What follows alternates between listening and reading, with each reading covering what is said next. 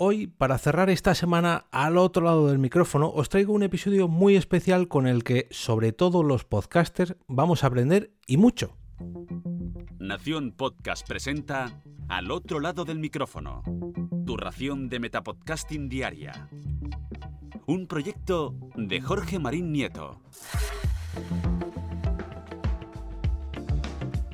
Gracias por dejarme entrar en vuestro reproductor. Yo soy Jorge Marín y os doy la bienvenida al otro lado del micrófono. Y ojo, que hoy no sois los únicos a los que quiero dar la bienvenida, ya que hoy aquí no estoy solo. En esta entrega me acompaña Borja Bat, al que habréis podido oír si me habéis hecho caso durante los últimos episodios, si habéis entrado en oyesvoces.com barra otro lado. Allí nos ha dado cinco consejos que no hacer en nuestros podcasts. Borja es locutor y además profesor, ya que enseña no tanto locución, que también, sino comunicación, cosa que a veces parece que se nos olvida a los podcasters.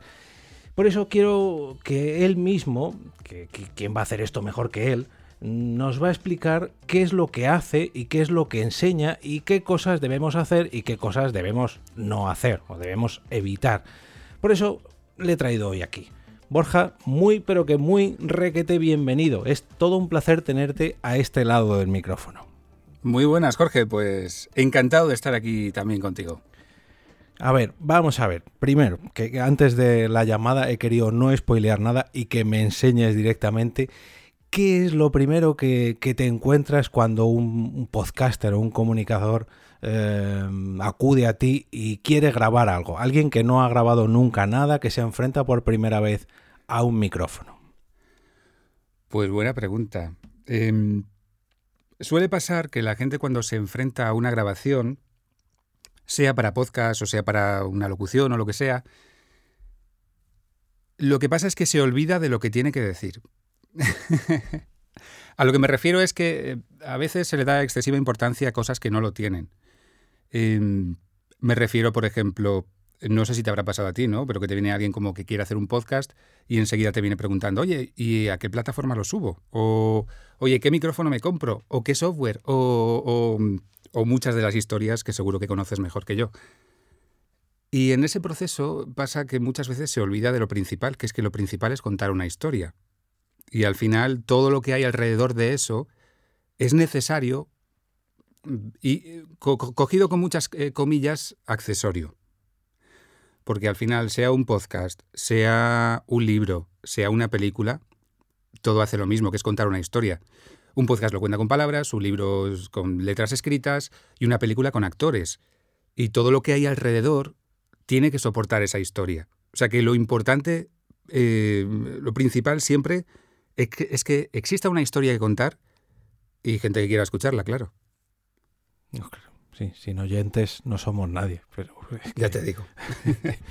que tenemos que crear toda esa ambientación y parece que lo, primero que pensamos es, no, no, yo quiero grabar. Eh, ¿El qué? Eh, no sé, yo quiero grabar. Y no es así. Hmm. Sí, suele pasar eso. Em, queremos grabar o, eh, no sé, es como si, no sé, imagínate que alguien quiere ser actor, quiere ser actor, ¿no? No, no, es que yo quiero ponerme delante de la cámara. Vale, muy bien, quieres ponerte delante de la cámara, pero ¿qué vas a hacer delante de la cámara? ¿Vas a hacer drama? ¿Vas a hacer comedia? ¿Qué vas a contar al que te está viendo? Porque si no, no te pones delante de la cámara. Y al final, el, pues un podcast es que es, lo mismo, o sea, es lo mismo que una película. No, yo quiero que me escuchen. No, vamos a ver, para que te escuchen tienes que contar algo y lo tienes que contar mm. decentemente. Todos todos eh, los que nos ponemos al otro lado del micrófono tenemos algo que contar o queremos contarlo, pero claro, hasta que no nos ponemos delante, pues no toma forma, ¿no? Entonces nos tenemos que preparar. Fíjate que desde que empecé a escuchar los, las cinco cosas estas que nos ha recomendado, eh, mm. cuando las, cuando la, cuando cometo estos errores, estas muletillas, mm, empiezo a pensar en, ay, lo he vuelto a hacer, ay, lo he vuelto a hacer. Y ahora cada vez que me pasa, y más sobre todo ahora contigo, que me ha pasado ya un par de veces y digo, ¡Ih! me ha pillado, me ha pillado. Pero bueno, imagino que es cuestión de práctica. Hmm, sí, bueno, un poco también como, como andar en bici. Y, bueno, eh, si escucháis el audio, cosa que os recomiendo, por cierto, todo lo que digo en el audio no son cosas escritas en piedra. son cosas que ayudan. O sea, si no están, ayudan. Pasa, yo creo, con la locución o con ponerse delante de un micrófono, pasa igual que como pues, cuando aprendemos a conducir por primera vez, ¿no? Que estás con el tío de la autoescuela y te dice, mira, a ver, el, espejo, el cinturón, la, la, palanca, hostia, la palanca que no, no, he hecho no sé qué y ahora no sé cuánto. Y a veces cuando estamos locutando, el hecho de estar muy pendiente de eso hace que perdamos también un poco la naturalidad. Es decir, que si hay un, de repente, una de las cosas que digo al principio del audio, si, si eso pasa, tampoco pasa nada. Porque, de hecho, que un podcast, o sea, que una locución no sea del todo perfecta, también ayuda, porque hace ver que la persona que está delante del micrófono eh, es precisamente eso, una persona, no un robot, un, tío humano, ¿no? Sí, te sorprendería lo que me han pedido alguna vez que hiciera con, con personas, bueno, con personas no, con entes no humanas y podcast. ¿Cómo? ¿Cómo?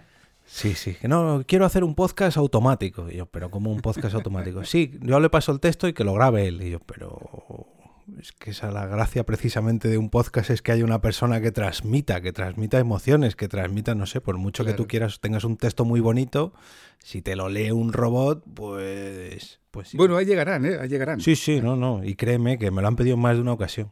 Mm. Hombre, los hay mejores y los hay peores, pero al fin y al cabo una persona que sienta y padezca, mm, no sé, creo que si lo que queremos es transmitir algo, que transmitir un, no voy a decir una emoción, porque hay personas que no parece que no sienten, pero no sé. Bueno. ¿Y, mm, ¿Y, cuáles son normalmente cuando tú tienes que corregir a alguien, eh, aunque no sea al 100%, aunque no queramos un texto, oh, perdón, un texto, un audio completamente pulido para que no parezca uno de estos robots? Eh, ¿cuáles son los errores más comunes a los que se enfrentan los podcasters o, te enfrentas tú cuando va un podcaster a, a, tu, a pedirte ayuda?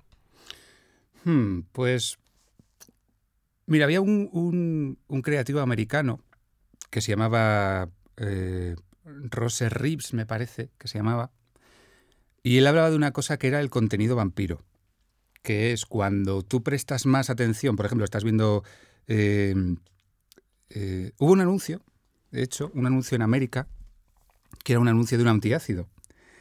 Y era un anuncio de un tío que estaba como sentado al borde de la cama, como que había estado comido en un chino, vamos, o, algún sitio así, en plan comida fuerte, ¿no? ¿Me entiendes? Así como se había puesto fino a comer. Y el tío estaba en el borde de la cama diciendo, no voy a volver a comer, no voy a volver a hacerlo, no voy a volver a hacerlo, no sé qué. ¿Cómo me arrepiento? ¿Cómo me arrepiento? Y al final del, del vídeo salía pues la marca de no sé cuál era, el, Almax americano sería.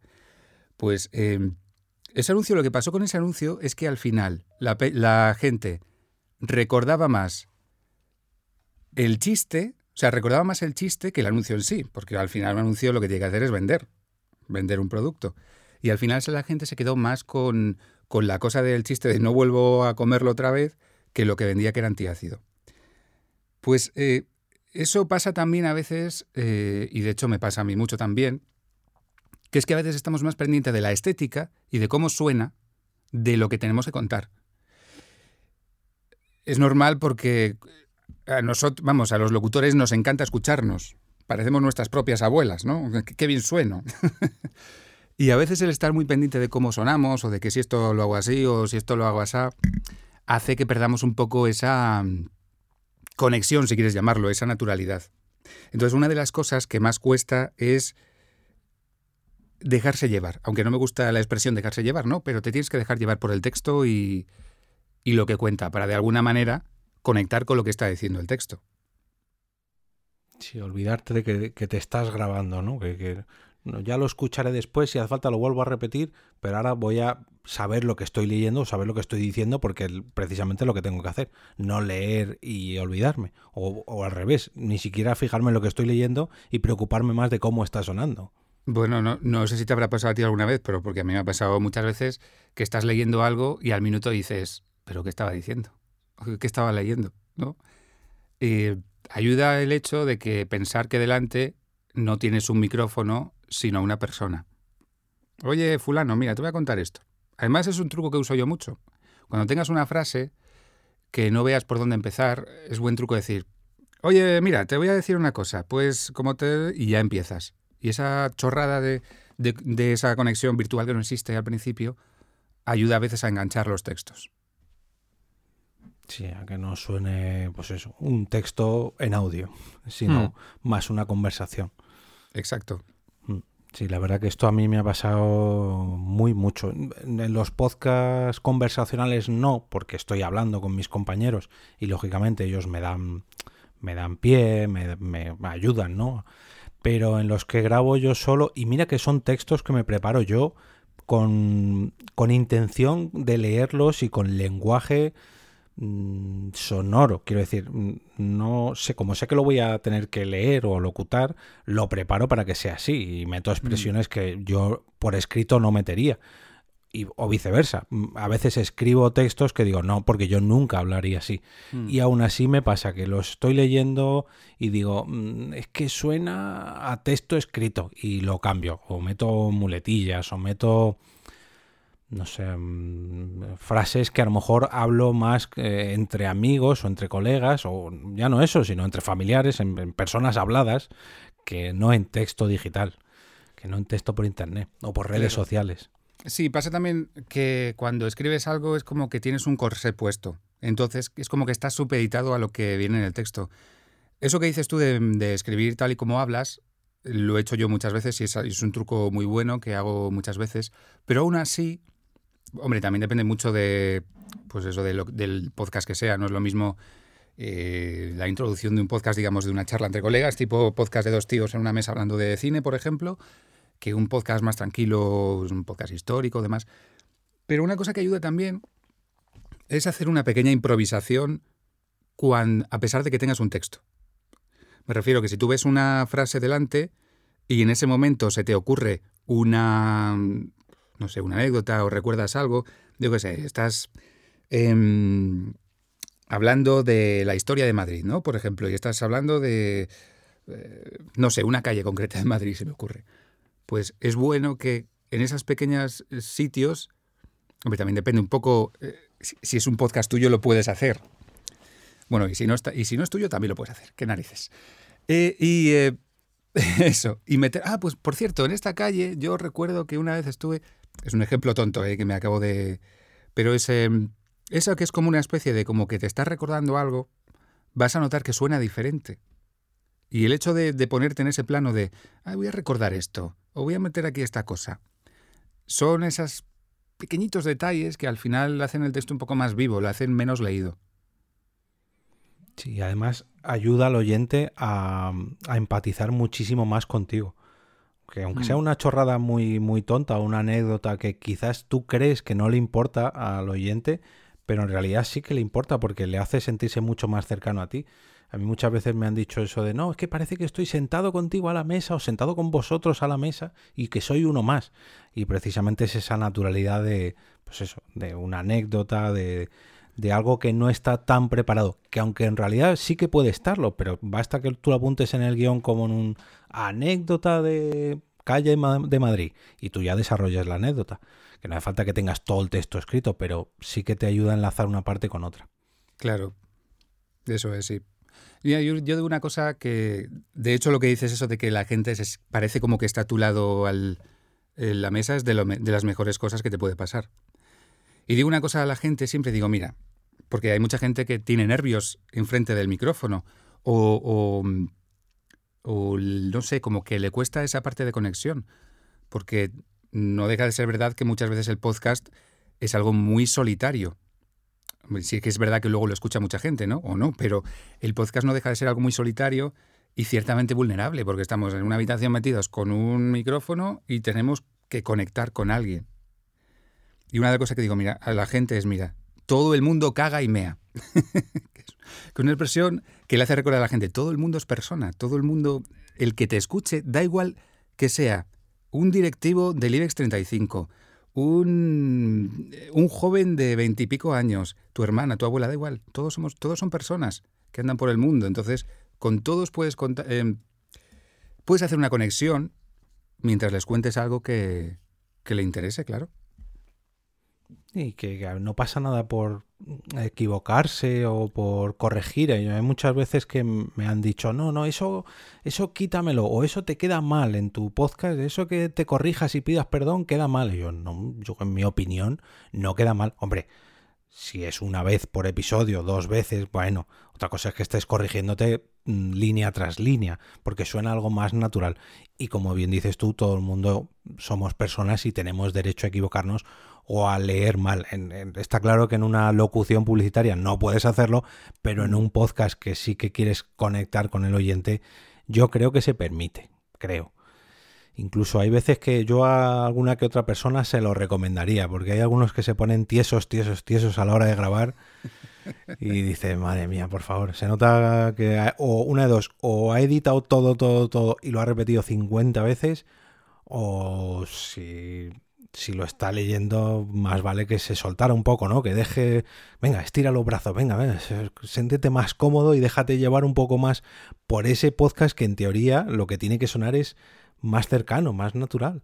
Pero Claro, sí, sí, precisamente una de las cosas que, nos distancia con el tema de todo, toda esta ola que va a venir, que en locución ya lo estamos viendo, pues toda esta ola de, de, robots que hacen voces y demás, es ese tema, a ver que bueno, entiendo que a lo mejor incluso también lo puedan programar, ¿no? Pero es más complicado.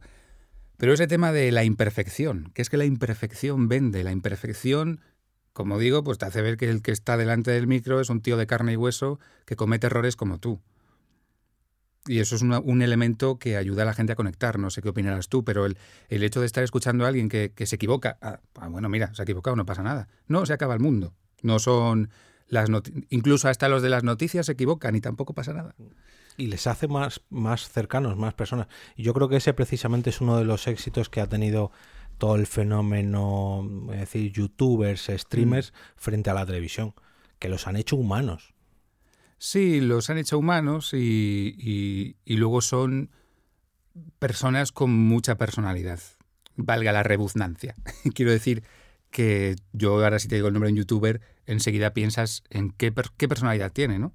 Que eso en la televisión existe también, pero es, es otra historia diferente. Sí, con los podcasts pasa lo mismo. Con, los podcasts enfrentándose a, la radio, por ejemplo. La radio, todos los em, morning shows parece que mm. suenan iguales, les cortan todos por el mismo patrón. Todas las tertulias de política suenan todas igual. Todos los, eh, los em, comentaristas de fútbol suenan todos igual. Cantan un gol y pues, es horrible. Sin embargo, parece, o al menos en mi impresión, los podcasts no suenan tan cortados por el mismo patrón, voy a decir. Podemos estar hablando del mismo tema, podemos estar hablando de la misma película, pero yo sigo manteniendo mi personalidad frente a tu podcast. Eso es. Perfectísimo, pues mira, estamos, me alegra saber que estamos en la misma sintonía respecto al cómo oímos, bueno, cómo sentimos, mejor dicho, el, fenómeno podcast o el fenómeno más hmm. no improvisado, sino natural, que no, no, me gusta decir improvisado porque la gente dice, ah, no, yo hago un podcast improvisado, no me preparo nada, yo vengo aquí a grabar, me suelto y hago lo que... Y sí, pasa que luego hay veces que sale cada cosa que... Claro, es que incluso la improvisación, dentro de la improvisación puedes tener un guion, puedes tener una escaleta. De eh, hecho, muchas veces en, los podcasts, en la radio, en la televisión, en YouTube, nos venden como que algo es improvisado y nunca o casi nunca es así. Todo está preparado, más o menos, pero preparado. Sí, sí esto no sé si, no recuerdo si lo decía eh, Juan Carlos Ortega, que decía una vez, dice, es que incluso aunque tengas un, un cuanto más improvisado, a veces casi más guion tienes que tener no sé si es, fue Juan Carlos Ortega, no sé, da igual, un, un individuo, individuo X. Porque para hacer, digamos, una improvisación, eh, improvisación, improvisación 100%, tienes que tener muchas tablas, mucho autocontrol y sobre todo conocer bien con quién estás y, muchas herramientas. Pues el guion ayuda mucho. Es que, eh, eh, y tú precisamente, ¿qué, ¿qué, recomendarías a alguien que quiera es que no quiero repetir otra vez la palabra improvisación, pero mm. sí algo, algo para que suene precisamente natural, que, parezca que no está preparado o que no está guionizado, sino, sí, yo tengo el guion ahí a modo de apoyo, pero no es un texto que yo vaya a leer, sino simplemente a mirar de reojo para saber por dónde vamos. Pues mm, te podría contar varias técnicas, pero, por ejemplo, si tú tienes un texto que te han pasado y lo tienes que locutar para un podcast. Una de las cosas Mi que día ayuda- a día en el trabajo. Dime, cuéntame, Sensei. Una de las cosas es cambiar palabras por es- o expresiones por las que digas tú.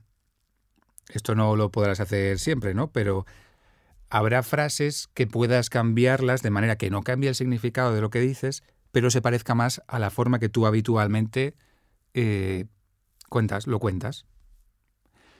Cosas que ayudan también, pues por ejemplo, si tienes cascos puestos, quítate una de las orejas de los cascos. O sea, escucha solo con uno. Porque te vas a escuchar menos por los auriculares y lo queramos o no, cuando, tengamos los cuando tenemos los auriculares puestos, estamos más pendientes de cómo lo hacemos y de la estética. Y el hecho de escucharnos solo por uno de los cascos, o incluso si los cascos puestos, te, te escuchas más tu sonido natural. Porque los cascos, a ver, hay eh, marcas y marcas y marcas de cascos, modelos, suenan diferente, pero siempre no va a ser 100% como suenas tú. Algunos cascos suenan más graves, otros suenan más mediosos, otros XX. Y esa naturalidad a veces, a ver, esto no va a hacer que suenes natural de la leche, pero quitarte uno de los cascos, uno de la- mm, una de las orejas, me refiero, hace que te escuches de otra forma. Y puede que eso te ayude a, encontrar también esa, esa naturalidad. Mira que esto me está pasando desde que tengo, eh, bueno, hace un par de meses, me- los mecenas del podcast me ayudaron a comprar la Rodecaster para Mm. grabar podcast y eso ha provocado que, bueno, la manera que tengo yo de conectar el micrófono que tengo me obliga a tener que escucharme a mí mismo, pero Mm. con una decimilla de segundo de retraso. Uf, eso es. Claro, pero es que eso me ha ayudado precisamente a hacer lo que dices tú, porque yo me oigo doble, eh, me oigo mi voz natural y a la vez me oigo con una milesísima de nada de retraso. Y eso me ha enseñado a obviar esa, esa parte que estoy oyendo con esa milimésima de retraso y a quitarme uno de esos auriculares para oír mi voz al natural, sincronizada, por así decirlo. Y la verdad que me ha, me ha enseñado mucho porque no me oigo no me oigo a través del micrófono, a través de los auriculares, sino que me oigo a mí mi voz natural.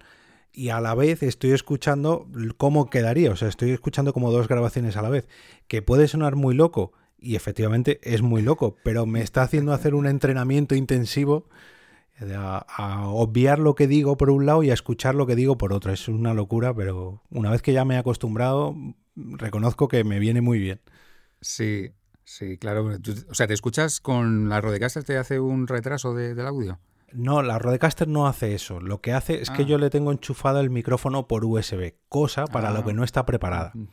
Entonces yo hago con un programa que capte el sonido y se vuelva a reproducir en sí mismo a través de la Rode. Y en ese proceso pierde un minisegundo de nada que yo podría coger perfectamente y enchufar un micrófono XLR para que esto no me pasase.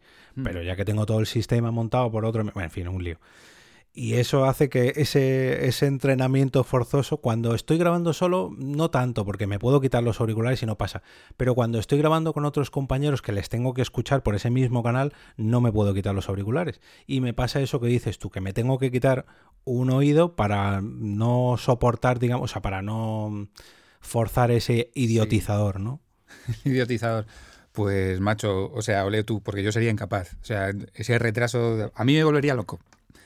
De hecho, cada vez que grabo los episodios del otro lado del micrófono, que los suelo grabar en tandas de 5 en 5, cuando arranco el primero siempre tengo que volver a empezar porque me pasa, ¿no? Que, uy, me, me estoy volviendo escuchando y vuelvo. No, no, espera, espera, empezamos otra vez. Ya me pongo el modo desidiotizador y, y lo, lo tengo asumido, ¿no? Pero, pero escucharme con esa, ese, mm, esa milésima de segundo hace que obvie la, la locución sonora que me está entrando por los auriculares y tenga que centrarme en el oído derecho en este caso, que es el que está sonando mi voz natural. Y eso me ayuda. Parece mentira, ¿no? Que te ayude poniéndote Mm. piedras en el camino, pero me ha entrenado a, a tener como dos oídos separados. Sí, tienes otra referencia. Pero vamos, yo ese micro ya le estaba cambiando, ¿eh? Sí, no, no, lo tengo previsto, lo tengo previsto. Voy a coger el mismo, pero con otra, otra versión. Con otras salidas. Sí, eso es, justo. Vale, pues eh, me apunto esto de quitarme los cascos y cambiar el micro, que me, Mm. me va a venir bien, yo creo, porque la parte de quitarme los cascos ya la hago, pero por obligación. Pero sí, es verdad, para, para mucha gente, sobre todo que no graban podcasts naturales, que esto es otra cosa que te tenía previsto preguntar. Hmm. Yo tengo mm, compañeros en el trabajo, sobre todo, que no graban nunca podcasts sin guion. Solo graban exclusivamente mm, textos. Textos que por mucho que se preparan ellos, claro, siempre se nota que, que leen. Y el problema no es que se les note que lee, sino que no son capaces de hacer un podcast sin leer.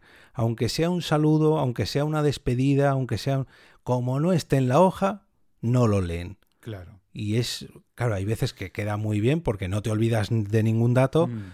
pero hay otras veces que le dices, venga, despídete con un hasta luego, nos vemos la semana que viene. Y, ay, es que no me lo has puesto en el guion. Hombre, pero Mm. si es decir hasta luego. Claro, es, es lo que te comentaba de la tiranía del texto. Eh, una de las cosas que hay que pasar completamente es de la puntuación del texto. O sea, que haya un punto o una coma, tiene que dar absolutamente igual. Primero porque mm, no digo que no, pero muchas veces los guiones no se escriben de cara a la locución. Y aún así, no, te habrá pasado seguro que a lo mejor has escrito algo y luego cuando lo estás delante del micro, esa coma o ese punto o esa palabra te suena raro, ¿no? O, o fuera de sitio.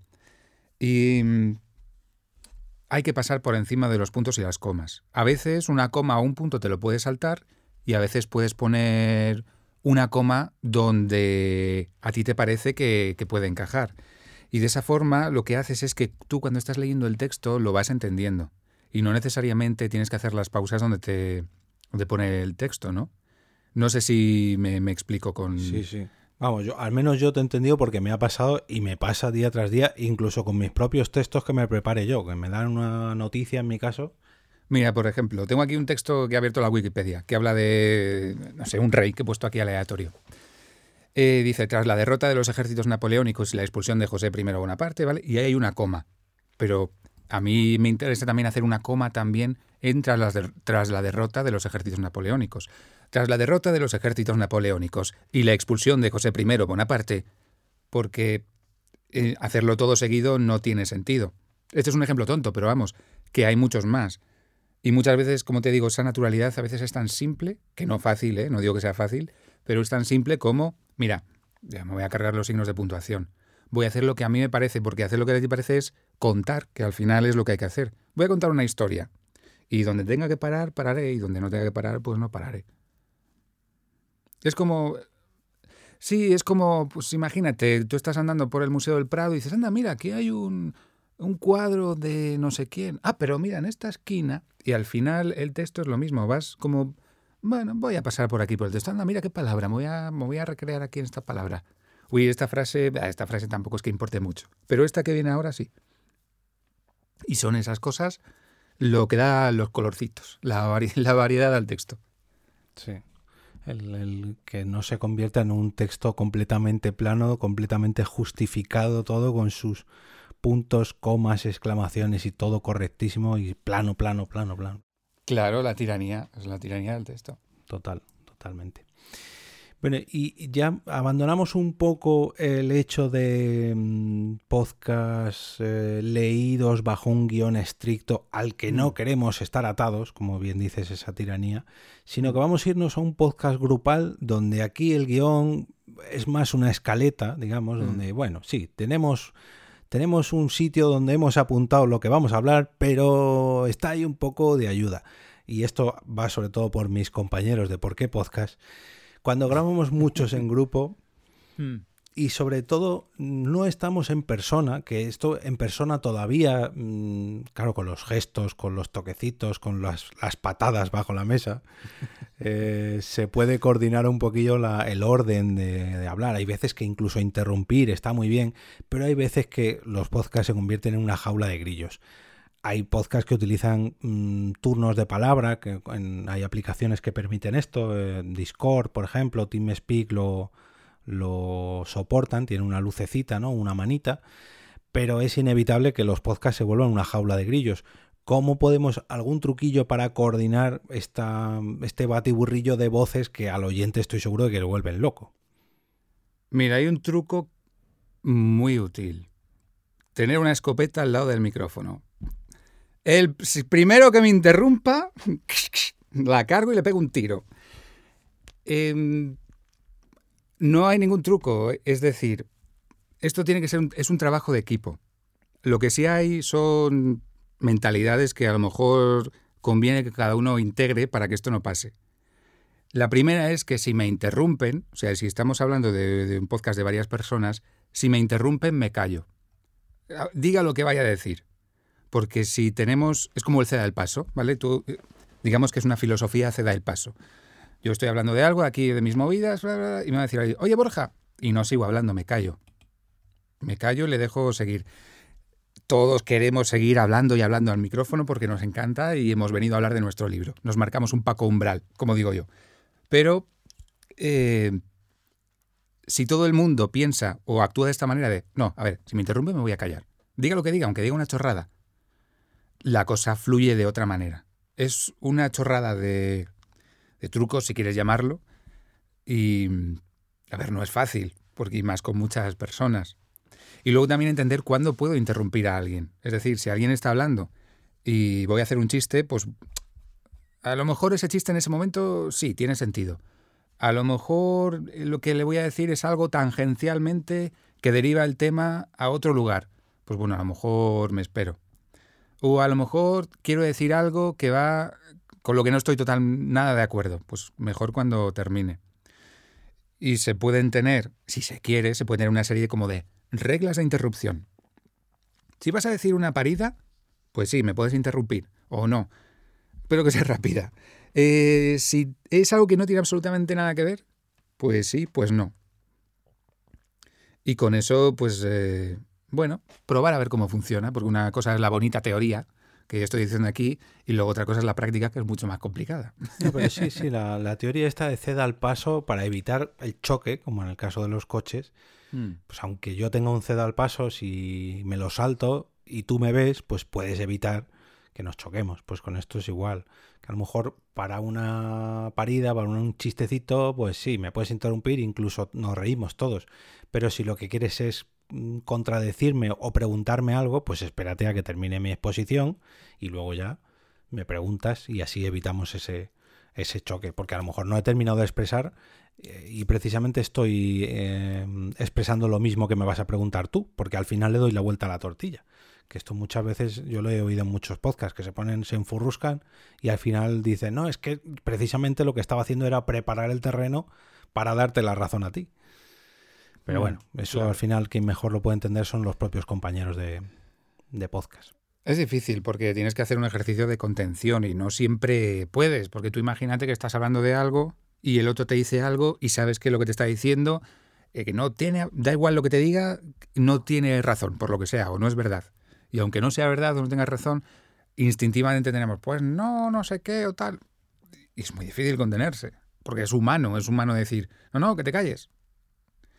Eh, hombre, a ver, también te digo que un podcast donde todo el mundo ceda el paso y educadamente, pues bueno, está bien, pero a veces también esa salsilla de me interrumpo y se oyen voces por encima, eh, todo tiene su balance, ¿no? O sea, tampoco pasa, no es ningún delito que haya interrupciones y que haya 5 o 10 segundos de algarabía. Hombre, si son 20 minutos, desde luego yo no escucho el podcast, ¿no? Pero, pero dos, minutos, bien. Y se nota mucho cuando las mm. personas del podcast se conocen, ya no voy a decir del propio podcast, sino de antes de, de, mm. empezar a grabar, que son amigos previos o compañeros de trabajo, lo que sea, se nota mucho porque ya existe esa complicidad. Lo malo es cuando las personas no se conocen del todo y sobre todo cuando se graba por internet es mucho más difícil ahí esa, esa latencia, ¿no? Que, mm. por un lado está muy bien, pero por otro lado, ahora por ejemplo, porque estamos medio obligados, ¿no? A grabar mm. online, pero... Pero bueno, todo, todo. Tú, tú imagínate un sálvame grabado por internet. Uf, no sé yo. lo primero que no sé si habría tantos contertulios o tantos. ¿Cómo se llama? De colaboradores, ¿no? Eh, tronistas de estos en, el plató. Pero luego esos gritos, por ejemplo, yo no sería capaz de soportarlos en podcast. En tele tampoco soy capaz, pero bueno, hay gente que sí, y ahí están, ¿no? Donde están, que tienen tanta audiencia. Mm. Bueno, más consejitos que se te ocurran, que le dirías a alguien, mira, mmm, tu podcast está muy bien, pero le falta esto. algo que digas tú, mm, esto es imprescindible o súper aconsejable a la hora de grabar un podcast porque yo creo que esto no, ese error no lo puede cometer nadie. Y ojo, no quiero que me digas uno de esos cinco que nos has comentado en el audio que te veo venir. Eso quiero que la gente se los escuche sí o sí. Mm, no lo sé, no, no te puedo responder a eso porque no. Si supiese cuál es el éxito de los podcasts, eh, tendría, vamos, estaría produciendo podcasts, vamos, como, como si fuese la fábrica de Oscar Mayer. Bueno, eh, em, viene un poco con lo que te he comentado antes. Em, sobre todo, em, hay un delito que, o sea, más que, que un podcast pase desapercibido, como le pasa a muchos podcasts, hay otro delito que es el delito de aburrir. Un podcast tiene que entretener siempre, hable de lo que hable. Un podcast no te puede aburrir, no puedes estar 20 minutos hablando de mm, X, lo que sea, y durante 19 minutos hablando del mismo concepto. Estoy simplificando mucho, ¿eh? estoy... Una de las cosas que recomiendo a toda la gente que haga podcast es que lea sobre cómo, bueno, sobre cómo se escribe comedia, aunque no haga un podcast de comedia. Que lea cómo funcionan los guiones de cine, cómo se cuentan historias que entretengan a la gente, cómo funcionan eh, los personajes en el cine, cómo mm, contamos algo de manera que sea entretenida. Hay muchísimos libros que, que, explican eso. Y el podcast, como ya sé que es muy pesado con esto, pero el podcast es igual que una peli. Es igual que una peli o una serie. Titanic no está el barco hundiéndose durante dos horas. Eso es una, una pequeña parte de la película. Es una parte que mola, pero es una pequeña parte. Tiene amor, tiene traición, tiene un poco de espectáculo, tiene un poco, bueno, un poco de una parte que te lo pasas bien y es entretenida, la parte más triste del final, cuando se muere el chico, por cierto, creo que no hago spoiler a nadie, pues, y se hunde el barco, por cierto, el podcast es igual, tienes que tener eh, dentro de los 20 minutos o los 15 minutos, o da igual lo que sea, es una mini película. De nuevo, esto también Em, depende mucho del... Bueno, no es que dependa mucho del podcast, pero yo creo que se aplica a casi todos los podcasts, porque bueno, quizás a lo mejor en los podcasts que son entre varios tíos hablando de cosas, pues ahí a lo mejor es lo que estoy contando, aunque siga aplicándose, no se aplica tanto como en un podcast de... Eh, mi podcast histórico, venga, te voy a hablar de la historia de Madrid. Por ejemplo, la historia de Madrid, ¿no? Estoy pensando en voz alta cómo hacer un podcast sobre la historia de Madrid, que no sé cuántos podcasts habrá sobre la historia de Madrid, pero estoy seguro que muchísimos. ¿Cómo hago yo un podcast sobre la historia de Madrid que guste a la gente? Bueno, pues dale otro ángulo, hazlo entretenido, cuéntame que una persona que trabajaba en Palacio, yo que sé, estás hablando de una época de Madrid concreta, pues eh, cuéntame la historia de una persona que trabajaba en Palacio, cómo eh, entró en Palacio y yo qué sé, y robó al rey no sé qué, y eso lo hilas un poco con la historia. Em, estoy siendo a lo mejor un poco tópico aquí, pero creo que se entiende lo que quiero decir. Que metas, el, claro, que metas personajes, que metas elementos que llamen la atención eh, a, la, hora de una historia. por ejemplo, Armageddon, la peli de Armageddon. La peli de Armageddon va de un asteroide que cae a la Tierra y explota y todos van a morir muchas veces. Pero esa peli también es una historia de amor. Que es la historia de, no recuerdo, creo que era la hija de Bruce Willis, ¿no? Eh, sí. Liv Tyler y, bueno, Liv Tyler es la actriz y, y Batman iba a decir, y, Ben Affleck. Claro, si es que al final eh, el cine, las historias son cinco o seis arquetipos de historias, cinco o seis historias diferentes el amor, el héroe que, que sale de casa y vuelve, el hombre que de repente es pobre y ahora es rico. Eso creo recordar que son... Ay, no recuerdo el nombre ahora, pero bueno, lo, lo podéis buscar por Google. Y esa chorrada os puede ayudar a... Me estoy enrollando mucho, lo sé, pero, pero esa chorrada eh, puede ayudar a hacer el, no sé, a daros ideas para los podcasts, para hacerlos un poco más entretenidos. Además, eh, eh, me gusta mucho el ejemplo que has puesto porque precisamente con Armageddon se hmm. estrenó otra película muy similar, que es Deep Impact, Mm. que es básicamente lo mismo. Es la historia de un meteorito que cae en la Tierra, uy, que nos va a matar a la humanidad, pero son historias completamente distintas. Claro, incluso, per- perdón que te corte, pero incluso aunque, aunque la reduzcas más a lo absurdo, vamos a lo absurdo, aunque la reduzcas más, es una película de un eh, peligro, un elemento externo, y la humanidad, como héroe, tiene que enfrentarse a eso. ¿Cuántas películas hay de eso? Contact, Deep Impact, Armageddon, eh, pff, no sé, todas las películas de desastres que te Todas en las que caigan edificios, prácticamente. La de 2012, esa que el, el mundo se congela. Día Es lo mismo. sí. Pa- Incluso Por eso- Jurásico, es que todas, todas. Cuando, cuando, cuando dice la, cuando escucho mucho eso, "Jo, que voy a empezar un podcast, pero ¿por, por qué lo voy a hacer? Si es que ya hay muchos hablando de lo mismo. Digo, precisamente, a veces que haya muchas, mucho de algo, no es necesariamente malo. Precisamente es bueno. Porque tú puedes hacer algo que no se haya hecho ya. Y aunque tú piensas que se haya hecho, ¿cuántas películas hay de amor? De chico conoce a chica, está muy bien, de repente pasa algo, le pilla con otro, está una temporada que no se hablan y luego se reconcilian. Con esa fórmula, ¿cuántas películas de estas que nos ponen en Antena 3 los domingos por la tarde habrá? Millones, cientos, y la gente la sigue viendo. La sigue viendo porque, bueno, cuenta diferentes historias, luego cuenta con diferentes personajes. Al final un podcast es muy parecido. Podcast de misterio. ¿Cuánt- ¿Cuántos podcasts de misterio hay? Ese ejemplo le puse yo hace poco, no me acuerdo por qué. Mm. No sé si fue en un podcast o en Twitter o no, no recuerdo. Y defendía eso, que aunque hubiera 100.000 podcasts de misterio, 100.000 podcasts de deportes, de, pero ninguno son el tuyo. Y ninguno tiene tu esencia, vamos a decir, tu estilo, tu impronta. Por mucho Claro. que tú hagas un podcast de historia de Madrid, nadie lo va a contar como tú. Lógicamente, si repites exactamente el mismo estilo de tu podcaster o tu locutor favorito, se va a parecer mucho, pero aún así será diferente. Y Claro, seguramente la audiencia sea distinta. ¿Cuántos metapodcasts como el tuyo hay? ¿Cuántos hay que lo hagan día a día? Y sobre todo, ¿cuánto, ¿cuántos hay que lo hagan con tu estilo? Pues solo tú. Efectivamente. Y Pero al hasta que final, no lo grabo, no lo sé. claro, y es que la gente va a buscarte eh, a ti, porque quiere tu, tu estilo, tu forma de contar. Lo que comentabas de los libros es igual. ¿Cuántos libros, los libros, de las películas, cuántas pelis de robos hay? Que son mis favoritas, por cierto, las pelis de robos. Cientos, miles de películas de robos. Siempre habrá espacio para otra si se cuenta de, bueno, de otra manera, o cuentas otra cosa, o la cuentas de otra manera más innovadora. Sobre todo que no aburra, claro.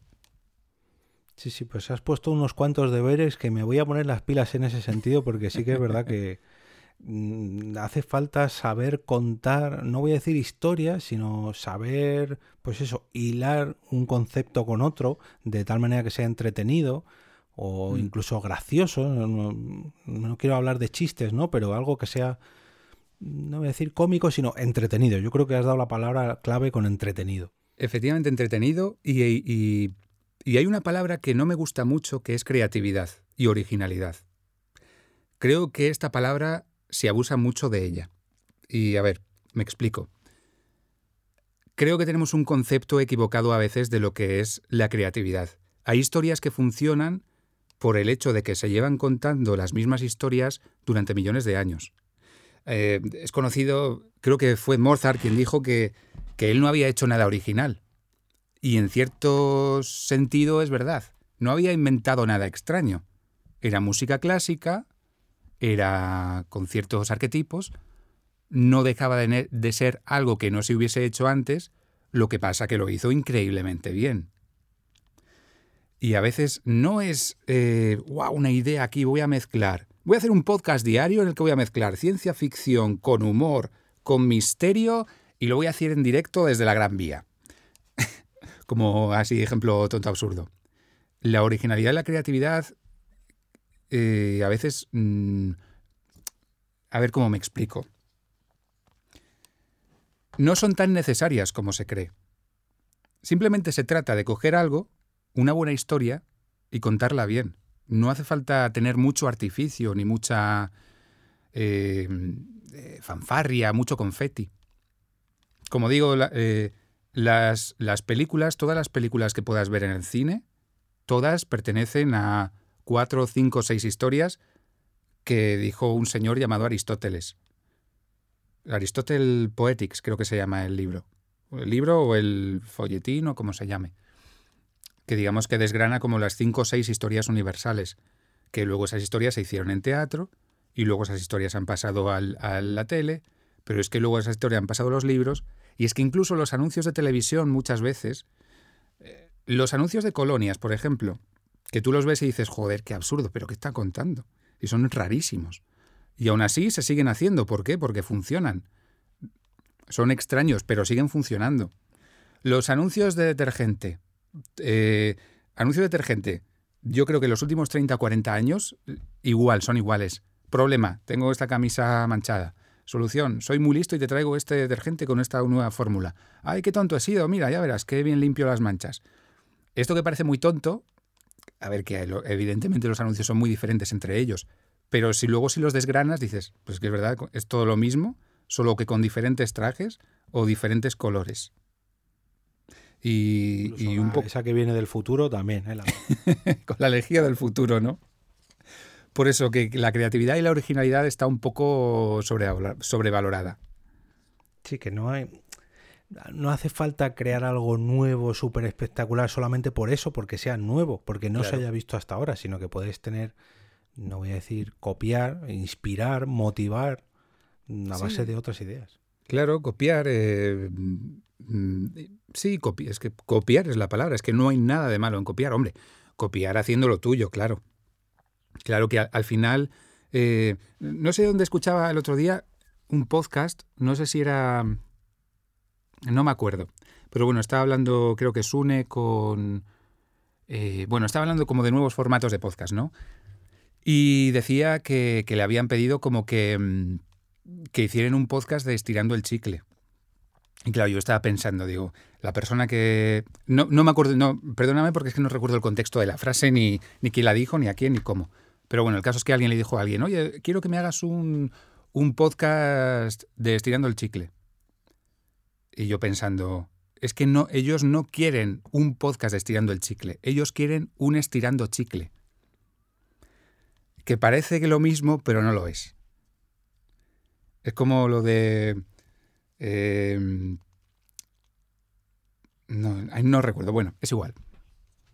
Es igual. Que, quieren otro éxito como el de estirando el chicle. Eso es, eso es. Pero no un estirando el chicle, porque lógicamente si lo copian, no va a ser lo mismo. Tienen que hacer. Exacto, exacto. Es que no es el formato estirando el chicle. estirando el chicle triunfa por cómo se hace y por quién lo hace.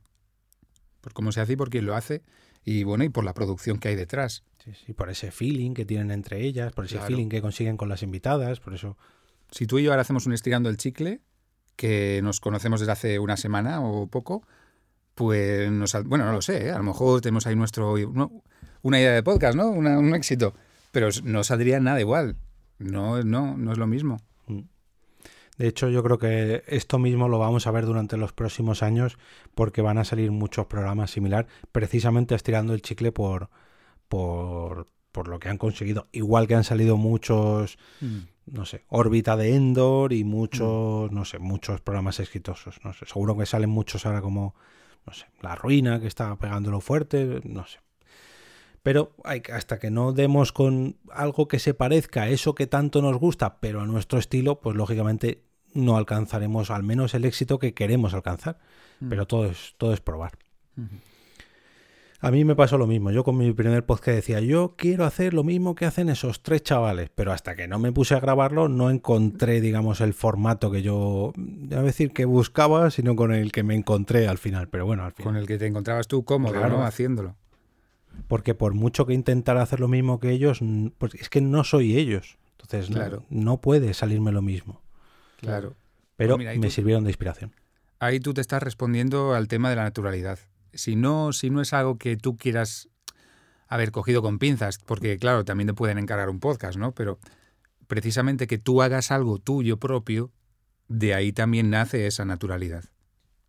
No en voy a hacer un clon. Por ejemplo, a mí las noches de Ortega, que es un programa que me encanta, eh, a mí me gusta mucho reírme con las cosas. Pues te juro, tío, que con las noches de Ortega es con las, de las pocas cosas que me he reído a carcajadas.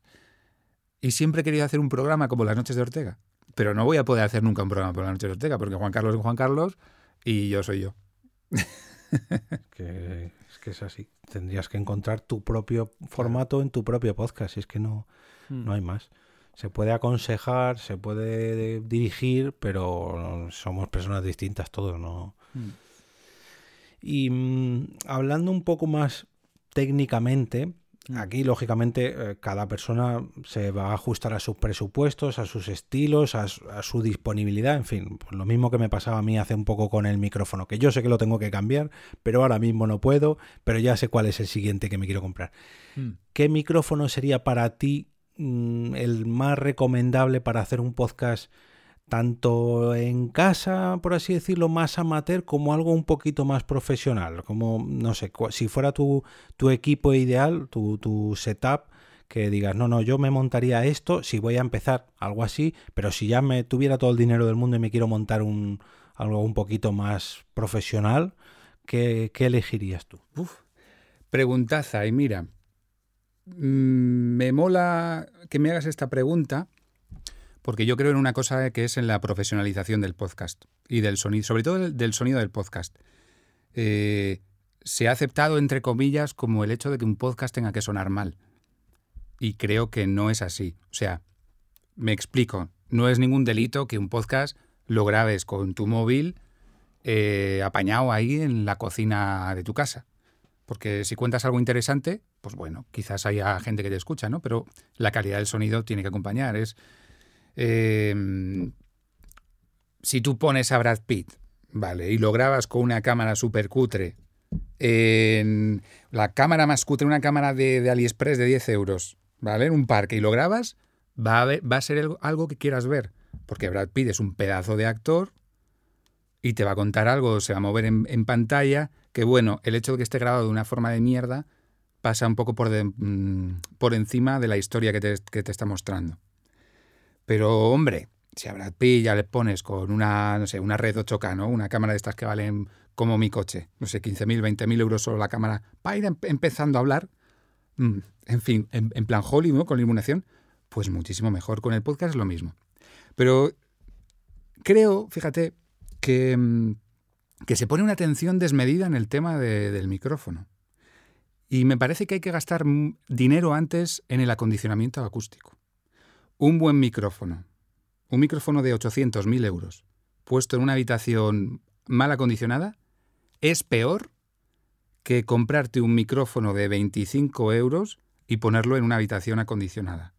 Yo si tuviese dinero eh, y quisiera empezar un podcast, digamos, profesionalizarlo, y por ejemplo, imagínate que tengo 1.000 euros ¿no? para gastar, me gastaría 800 euros en el acondicionamiento acústico o incluso 900 euros y 100 en el micrófono. Porque eh, comprarse un, un, este, un, un micro así en plan guay, ¿no? Yo que sé, un Shure SM7B, un clásico. El, el un típico buen que micro. está comprando todo, apenas los streamers y se lo están comprando todo el mundo. Bueno, el, el del 7B en ese caso no, pero bueno, luego, luego comento por qué. Bueno, con muchos matices, ¿no? Pero bueno, el, el caso que, que quedarse con la copla de esto de, de un buen micro. Te compras un buen micro y lo pones en una habitación de mierda, es igual de que si, no sé, vienes corriendo, ¿vale? Está corriendo por la calle, vienes sudado a casa y te pones un traje. Y te vas de cena. Pues vale, sí, te eres muy guapo, muy así con el traje, pero por dentro hueles a sudor. Eh, ejemplo, o yo qué sé, o, o, mm, o eres, eh, no eres una persona muy fotogénica y te haces una foto con una cámara que te cagas de fotógrafo súper profesional de 5.000 pavos. La foto va a seguir siendo igual, no te va a cambiar. Lo que está delante es lo que determina la calidad del audio. El micrófono, claro, por supuesto que es importante. A ver, no es lo mismo un micro de 10 euros de AliExpress que pues un micro, no sé, un Newman, por ejemplo, aquí que tengo aquí, o no sé, un micro ya de cierto nivel. No tiene nada que ver. Eh, Pero, porque, pero lo importante es, primero, lo que, el que está delante del micrófono, el tío que está locutando delante del micrófono, y segundo, el entorno, la, la, digamos, cómo suena la acústica. He escuchado podcast de, vale, Peña, vale, me compro, no sé, un micro de condensador, que yo estoy en contra de los micros de condensador y ahora explico por qué. Vamos, con comillas. El podcast se debe grabar siempre con micro de condensador. Bueno, depende. Porque si estás en una habitación que no está bien acondicionada, como pasa en muchas habitaciones, precisamente por ser un micro de condensador, va a recoger más las reflexiones ambientales, se va a oír más el eco. Y seguramente suene mejor, en ese caso, bueno, no, seguramente no, va a sonar mejor un micro dinámico normalito. Eh, yo, por ejemplo, aquí, eh, este micro con el que te hablo, que es un MKH416, no suena mal, ¿vale? Pero luego tengo, tengo un Behringer que me costó, no me acuerdo, pero creo cuatro pesetas, el XM XM8500, creo. No sé si me costado 25 euros una pareja de ellos, vamos, cuatro pesetas. Y es increíble, eh, ese, micrófono me deja flipado. O sea, ¿cómo puede sonar por este precio este micrófono así? A ver, tampoco es que es una maravilla. ¿No serán unos que vienen tres en un pequeño maletín? Sí, yo creo que sacaron como un maletín con tres o un pack de... Sí, sí, yo de hecho cuando lo compré me vino con dos. No, ¿Ese le tienes tú? No sé si le... es que me suena que sí, que es el 4800 ese. Que yo muchas veces cuando me dicen, me quiero comprar varios micrófonos y les recomiendo ese maletín porque vienen tres y es muy económico. Y la verdad que es que lo que dices tú es que suena para lo que cuesta, pues, que pues, te sobra. Pues eh, yo es lo que voy a decir. O sea, tienes mil euros, en vez de comprarte un, no sé, luego digo micrófonos, pero en vez de comprarte un 7B o otra cosa acondiciona la sala primero, que se va a oír el eco. Y ten en cuenta una cosa, mucha gente te escucha en el móvil y bueno, en el móvil es más difícil escuchar... Eh, en el móvil me refiero con el altavoz del móvil. Con el altavoz del móvil ahí se pierde un poquito la calidad. Me refiero a que te escucha no sabe muy bien si hay ecos, no hay ecos. Pero yo, por ejemplo, escucho muchos podcasts en el coche. Y tengo el vicio, el mal vicio, de, escuchar en los podcasts en el coche a veces petado de volumen, demasiado alto no toda la gente te escucha a, igual volumen, pero si hay alguien que le da por escucharte a un volumen razonable o con unos buenos cascos o con un buen volumen, se va a escuchar esa reflexión de sala. No es ningún delito que se escuche ese eco. Pero eh, eh, creo que es tan fácil quitarlo y suena tan profesional una habitación bien acondicionada y de, joder, macho, este tío está en la radio. ¿O dónde está? Y al final es cuatro cosas lo que hay que hacer. vamos, Estoy simplificándolo mucho, ¿no? Pero, pero la cosa que quiero decir es que es mucho, mucho, mucho, mucho más importante el tema del acondicionamiento acústico que el tema de me compro un micro, este o, otro micro. Y como te digo, con ese presupuesto yo me he comprado un Behringer 8500 o 5800, no sé, no sé el modelo exacto, que suena que flipas por 25 euros y ya está. Ya cuando tengas un poco más presupuesto acondicionas la sala y ya te puedes plantear comprar un micro de condensador o no. Porque claro, si vas a grabar con varias personas, un micro de condensador quizás no te interese. Porque te va a recoger tu sonido, el del tío que está al lado y el otro lado. Y ahí tiras con micrófonos dinámicos supercardioides, por ejemplo, que rechazan mucho más de los lados y tan a gusto. Yo he grabado podcast con el 8500 y, y a veces lo he preferido el sonido de ese micrófono a un Neumann por aquí, un, un TLM103 que tengo aquí, que es un micro de mil pavos. y luego hay mucha mitificación con el tema de los micrófonos, al Sure 7B, el no sé qué. Y la gente cree que por pagar más va a sonar mejor. A ver, sí y no. Porque a partir de cierta cantidad de dinero, sí es verdad, porque eh, la calidad del sonido es algo un poco subjetivo. Y al final muchas veces pagas por sonar así, por tener ese sonido. Porque luego los micrófonos tienen su, bueno, su forma de sonar. Eh, en la radio, en muchas radios americanas, el, por ejemplo, en NPR, que es el. no me acuerdo de cómo, se llamaba. El, bueno, hacía un podcast y era, un, una radio, no sé si pública americana. Utilizaban U87, es que los U87 es un micro que se estudia, que se usa en doblaje, es un micro de 2.500 pavos cada uno. Pero bueno, lo usaban porque les daba cierto sonido que a ellos les venía bien. En la radio española es muy común ver el MD441, que es un micro dinámico mm, de unos 800 euros. Pero ahí lo usan eh, no tanto porque suene bien, sino porque es un micro que ya conocen cómo suena los técnicos, que eso es importante, y aparte que es muy duro. Porque claro, el, trote de una radio no es el mismo que, que lo que puedas tener en casa cuántas horas puede soportar un micrófono de radio a lo largo del año? Todas. Claro, y luego que es, que es una marca, quiero decir que es, que es eh, Sure, Sure no, es Sennheiser. Em, que ese micro cuelgas un cuadro con él y sigue funcionando. o, por ejemplo, Sure tiene el- hay un vídeo famosísimo del, del 57, que es un micro mítico de toda la vida, que le pasa un autobús por encima y no se rompe. Con lo cual que los micrófonos eh, no deja de ser una herramienta. A ver, ¿qué quieres hacer y dónde vas a grabar? Y luego ya vemos a ver qué micro. O si me gasto 300 o me, gasto 1000. Pero como digo, sé que soy extremadamente pesado con esto, pero es que eh, eh, no he escuchado eh, ni un solo podcast. Bueno, a lo mejor he escuchado pocos podcasts, también puede ser. eh, en el que dediquen un capítulo precisamente esto, a la acústica, que es más importante que el micrófono. Pues sí, pues sí, pues sí. Y además aquí quiero añadir yo, de ese presupuesto que estábamos hablando de los mil euros, además del micrófono y además de acondicionar la habitación, es importante guardarte una pequeña parte para recibir clases como la tuya. ¿Por qué? Me explico. Tú puedes tener un buen micrófono, puedes tener una sala muy acondicionada, pero si a la hora de sentarte y grabar no sabes mm, expresarte o no sabes ni siquiera mm, cómo dirigirte al micrófono, no te va a servir de nada esa inversión de mil euros. Eh, yo me he encontrado a veces, bueno, yo aparte de podcast, soy técnico informático en el trabajo y muchas veces me ha tocado montar un micrófono y me dicen, se oye mal. Y yo, ¿cómo que se oye mal? Si le- te lo he puesto yo y se oía bien. Y es que le tenían puesto al revés. Y mira que son micrófonos que tienen una luz delante para que te pongas delante de la luz. Pues lo ponen al revés. Que puede ser, que es, es un caso muy extremo, ¿no? Pero hablarle a un micrófono muchas veces es echarle horas y saber cuánto te tienes que acercar o cómo tienes que hablar. Yo hay veces Sí. que me he cambiado de micrófono y he tenido que volver a aprender a hablar. Entre muchas comillas, ¿no? Pero Sí, porque un, un micrófono, que es lo que es la técnica microfónica, te recoge, cada micrófono te recoge de una manera diferente. Es como una cámara de fotos, algunas sacan, no sé, pues los colores más saturados o menos, pues los micrófonos muy parecidos. En, ese, en el sentido de que cada uno tiene su forma de, bueno, de recoger el sonido. Hay algunos que suenan más aguditos, otros más abiertos, otros los medios son más potentes, otros son más graves. Entonces el hecho que te acerques o te alejes del micrófono y dependiendo también la marca, el modelo y el modo de funcionamiento, te va a hacer sonar de una manera y eso a veces, bueno, a veces no, muchas veces condiciona tu propia manera de ponerte y de contar frente al micrófono. de expresarte, sí, sí, literalmente. A mí me ha pasado también cuando me han invitado a otro podcast o algo eh, y yo me pongo, como me pongo con mis micrófonos que ya me conozco y luego a lo mejor lo escucho, a lo mejor si lo escucho en directo digo, uy, espera, ¿qué pasa aquí? Y me, y me acomodo en la silla de otra manera o me expreso incluso de otra manera.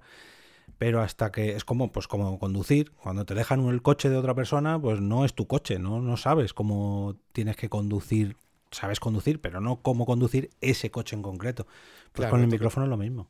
Tocas el embrague y dices, joder, este embrague está más duro y, y el, y la palanca entra peor y, y el espejo está no sé dónde.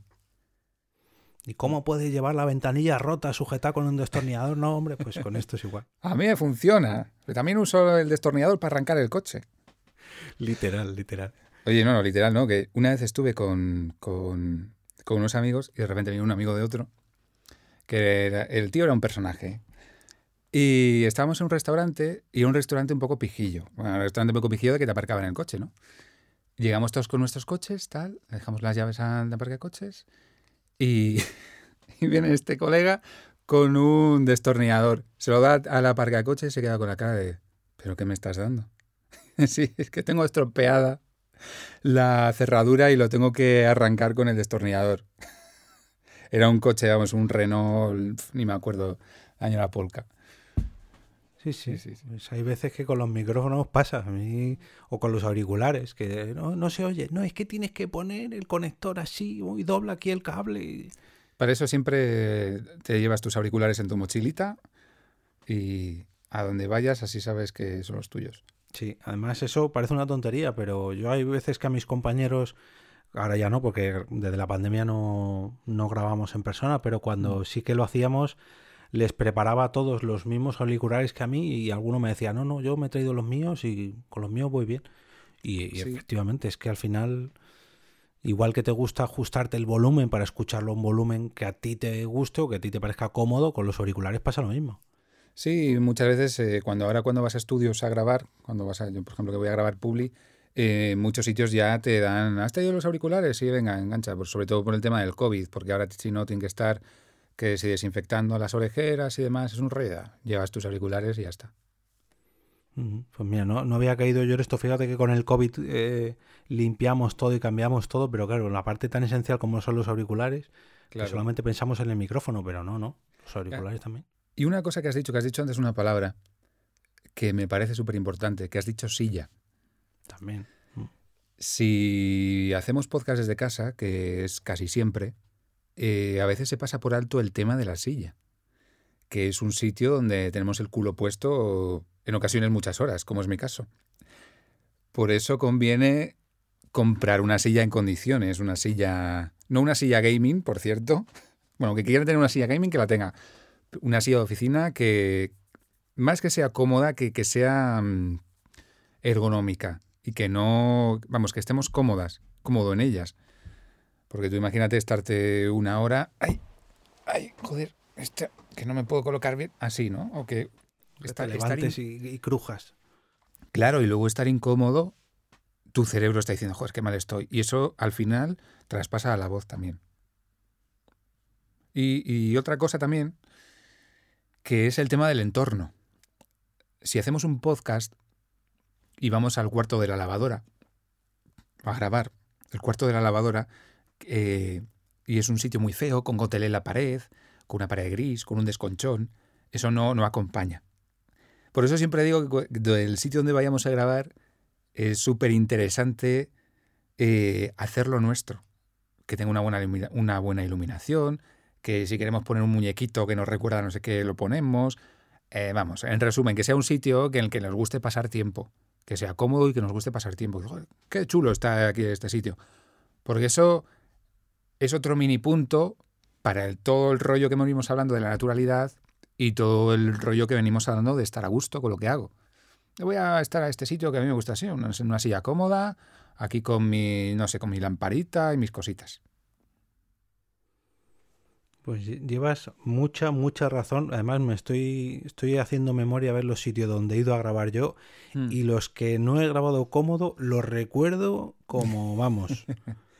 ¿Dónde te pusieron? Cuéntanos, ¿cuál, cuál fue tu peor sitio? Bueno, a ver, no lo voy a decir, ¿no? Porque no era mío, pero, pero mira que íbamos dos horas al mes, pero Hmm. era un sitio que decía, "Uf, El cuarto de la caldera. a ver si salimos pronto, a ver si terminamos prontito. Y sabía que eran dos horas siempre, pero Claro, tú imagínate, a ver si salimos pronto, estarías ahí, venga, venga, vamos a terminar, que... sí. Nos quedan 10 minutos, bueno, pues ponemos música ya, sí, total, para 10 minutos. Claro. Pues oye, eh, yo creo que tanto, tanto mis oyentes como yo mismo hemos aprendido mucho, empezando por esos cinco tips que no hacer, que todo el mundo debería escucharse. Luego, eh, suscribirse también a la newsletter, porque eh, a mí me han llegado ya un par de correos tuyos y creo que son muy, pero que muy interesantes, ya no tanto como clases, sino mm, cosas a tener en cuenta. ¿Has Mm. pensado en esto? ¿Has pensado en esto otro? Mm, yo creo que valen su peso en oro y sobre todo por la charla de hoy porque pese a que teníamos ahí cuatro o cinco preguntillas ya más o menos por dónde ir tirando, realmente la conversación creo que ha ido por un camino que va a, a ayudar a mucha gente a reflexionar, ya no para empezar un nuevo podcast, sino para mm, repensar un poco el suyo, ¿no? Para hacerlo evolucionar tanto su podcast como su manera de hacer podcast. Eso es, sí. Tampoco es que venga yo a profetizar nada. Precisamente todo lo contrario. Yo lo que siempre digo es que hay que ir a lo básico y a lo sencillo, que es lo que vende y lo que funciona y lo que la gente quiere escuchar. Yo creo que es una buena filosofía. Sí, sí, sí. Además, llevas, llevas toda, toda la razón. Y me apunto el, el concepto de ceda al paso para los podcasts grupales, que ese me ha encantado. Además, ahora mismo se lo voy a poner a mis compañeros de, del podcast grupal. Qué bueno.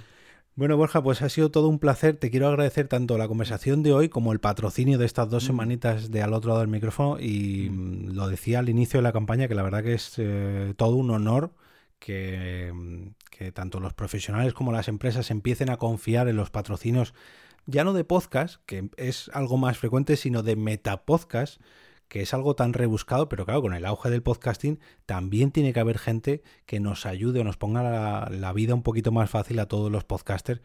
Y yo creo que eh, consejos como los tuyos o clases como las tuyas van a ayudar a más de uno. Así que eh, animo a todos los oyentes a que entren a oyesvoces.com. Ya lo de oyesvoces.com al otro lado también, pero sobre todo a, la web principal, a oyesvoces.com, porque yo creo que de ahí van a sacar, van a sacar tips que de verdad funcionan. Así que muchas, pero que muchas gracias. A ti, Jorge. Y una cosa te digo, ojalá pudiera patrocinar más podcasts. Vamos, a patrocinar. Me refiero, eh, te lo digo como, como eh, observador externo. Me ha resultado muy difícil encontrar un sitio donde patrocinar el tipo de podcast que yo quería. Eh, no te voy a negar que casi llegué a ti por casualidad. O sea que eso es una, un, no sé, a lo mejor es que yo desconozco mucho el mundo de los patrocinios y demás, pero no lo he encontrado fácil, ¿eh? Mm, pues mira, pues que tomen nota también mis, mm. mis compañeros. plataformas o el, no sé cómo se llame el, sitio de patrocinadores, eh, ni idea. Pues mira, yo que conozco más de uno, voy a tirarle la caña a ver si ellos quieren patrocinar y anunciarse para que todos conozcamos, pues eso, para que unamos, ¿no? Que haya sinergias de gente que quiere patrocinar, podcast patrocinables y plataformas para ayudar a hacer eso, que, que yo las conozco. Me parece que es uno de los mejores momentos en este momento para patrocinar podcast. Mm. La verdad que sí, lo llevamos, lo llevamos eh, insistiendo mucho, pero ahora precisamente yo creo que es uno de los mejores momentos con el auge que, que está habiendo en los últimos años o meses. Sí, sobre todo para que haya ese tirón de profesionalización del sector, que entre dinero, que se mueva dinero, que, que haya que nazcan nuevas empresas, que fluya todo un poco. Que si un tío quiere vivir, si un tío hace buen contenido y quiere vivir de un podcast, que, tenga las herramientas para poder hacerlo. Pues sí, pues sí, pues sí. Podcast también que nazcan, digamos, con, con branding asociados a una marca o que, no sé, que, que, sigamos profesionalizando todo esto. Que es que parece que no, ha sido el año del podcast, el boom del podcast. No, no, pero hay que seguir, hay que seguir insistiendo y que la gente siga creciendo. Hay que seguir y sobre todo hay que creérselo. Hay que creerse que se hace buen contenido y, hay gente que lo quiere escuchar. No hay que hacerse de menos con, el contenido que hacemos, desde luego. Con esa, con esa última frase, además, yo creo que va a ser el título del capítulo. Fíjate, me ha gustado mucho. hay que, se hace buen contenido y hay gente que lo quiere escuchar, así que chapo. Pues mm, me voy a guardar tu contacto porque créeme mm. que retomaremos una conversación como esta dentro de poco. Vamos a no me gusta hacer capítulos largos tan seguidos, que hace mm. un par de semanas, bueno, tres ya, que tuvimos a Carvala por aquí, pero créeme que vamos a coincidir, ya no sé si en este podcast o en otros podcasts. Créeme que sí. Pues perfectísimamente. Borja, pues ha sido todo un placer tenerte a este lado del micrófono y ahora nos despedimos y volvemos a ese sitio donde está todos los oyentes, al otro lado del micrófono. Muchas gracias, un saludete.